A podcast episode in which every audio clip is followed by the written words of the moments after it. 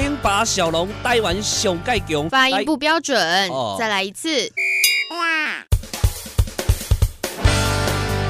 零八小龙台湾上盖强，来自高雄，精彩故事传说来甲大家讲，欢迎大家到顶来捧场。零八小龙。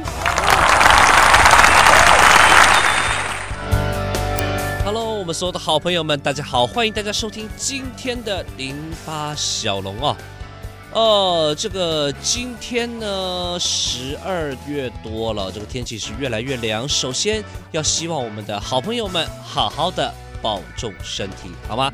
这个天气冷的时候加件外套，千万别着凉，千万别感冒了哦。毕竟现在这个时间点去医院，嗯，嘿嘿，大家知道还是不太方便嘛啊。来，有空呢，这个还是好好保重自己的身体，可以在家里休息，听听小龙来拉拉鬼话啊。来，今天呢，跟大家讲到的是什么呢？哇，这个讲到的也是一个非常奇妙的事情哦。这也是在历史的记载里面，根据十七世纪的记录，这一个是关于原住民的这个记录哦。当时希腊雅族，希腊雅族大家知道吧？这是反而是呃，在我们南部，就在我们这个高平地区生根的一个原住民族哦。希腊雅族有一种奇怪的怀孕习俗，就是说，妇女们、女孩子们在三十五岁之前是不被允许怀孕产子的。这这啥道理呢？啊？呃，如果是在三十五岁之前怀孕了，必须进行人工的流产哦，得把这个孩子打掉。呃呃，虽然我不太清楚为什么啦，不过当时我们也可以理解，没有什么呃堕胎什么相关的法规，这当然都没有嘛。尤其是在我们的这个原住民族的部落里面，那一定是长老说了算，对不对？然后这个什么这个神明说了算，祖先说了算，对吧？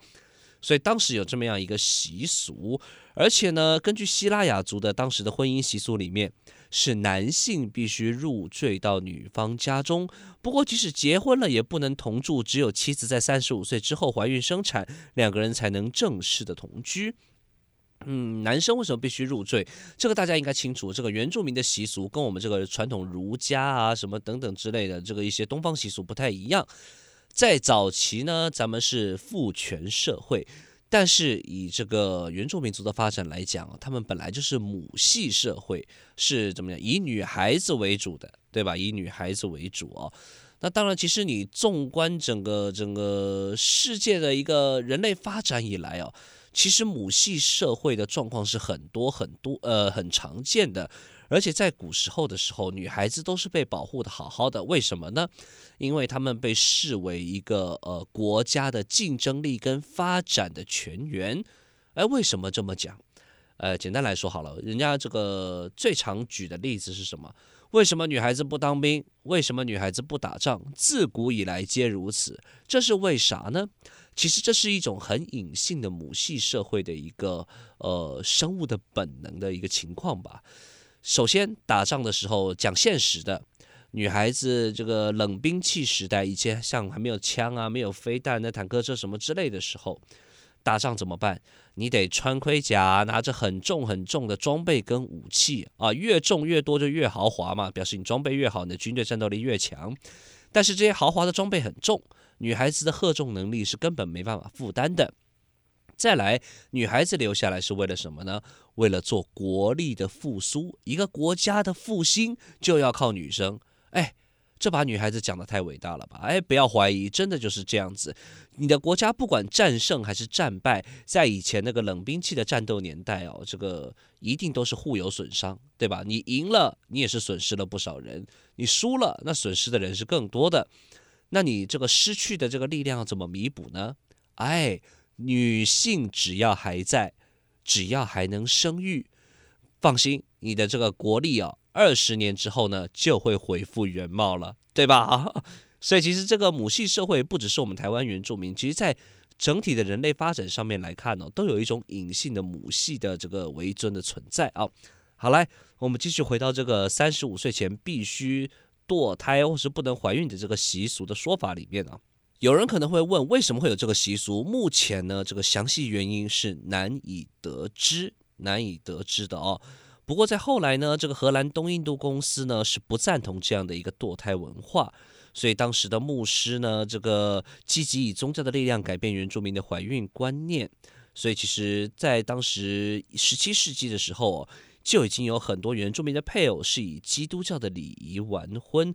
然后甚至于这些这个教士们，这个将我们这希腊雅族的女巫啊驱逐。希腊雅族的女巫，我们之前呢也曾经做过这样的广播剧。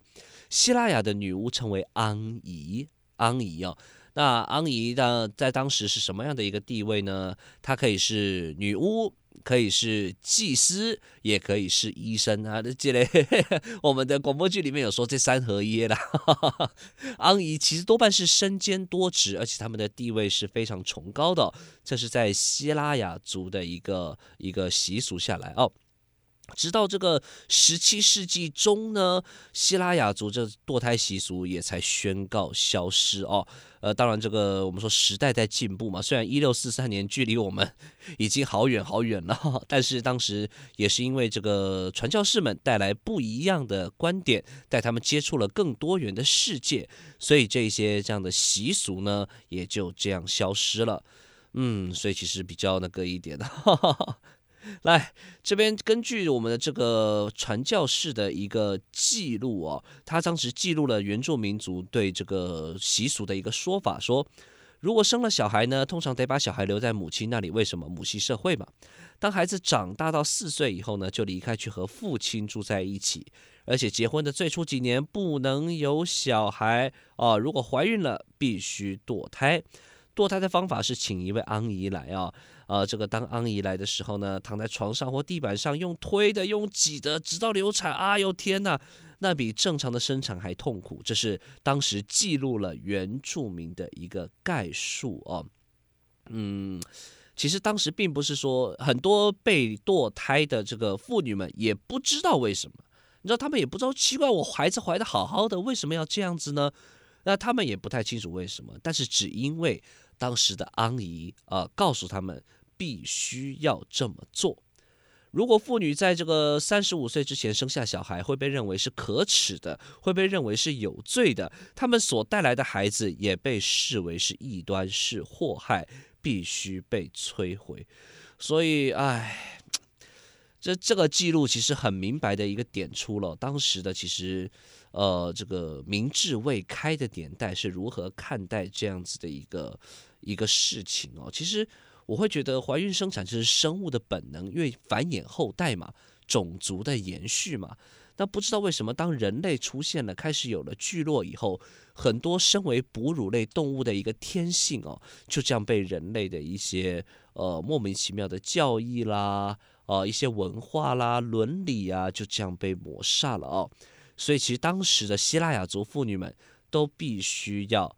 呃，三十几岁之后，三十五岁之后呢，才能够怀孕产子，他们的孩子才能够被平安的生下来，才能得到祝福，并且被族人认同。嗯，我们讲鬼话连篇也讲了好一阵子了。其实这么一个习俗跟被记载的一个传说故事哦，其实是小龙讲到的最，嗯，我觉得最最最舍不得的一个部分哦。呃，虽然不知道为什么，也许当时有它的原因。对不对？虽然这个呃原因并没有流传下来供后人去考证，但是很遗憾的是，当时不知道就有多少生命因为这些莫名其妙的事情呢，就来不及到这个世界上，蛮可惜的哦。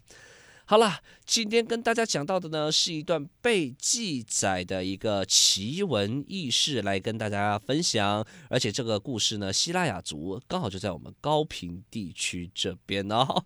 好了，不过很高兴我们现在没有这样的习俗了，爱什么时候生就什么时候生啊，不行啦，基本上呢，还是要有一定的这个能力，有一定的把握，能把小孩子带好之后，我们再来生育，是吧？啊，挽救生育率，少子化，就靠这个了啊。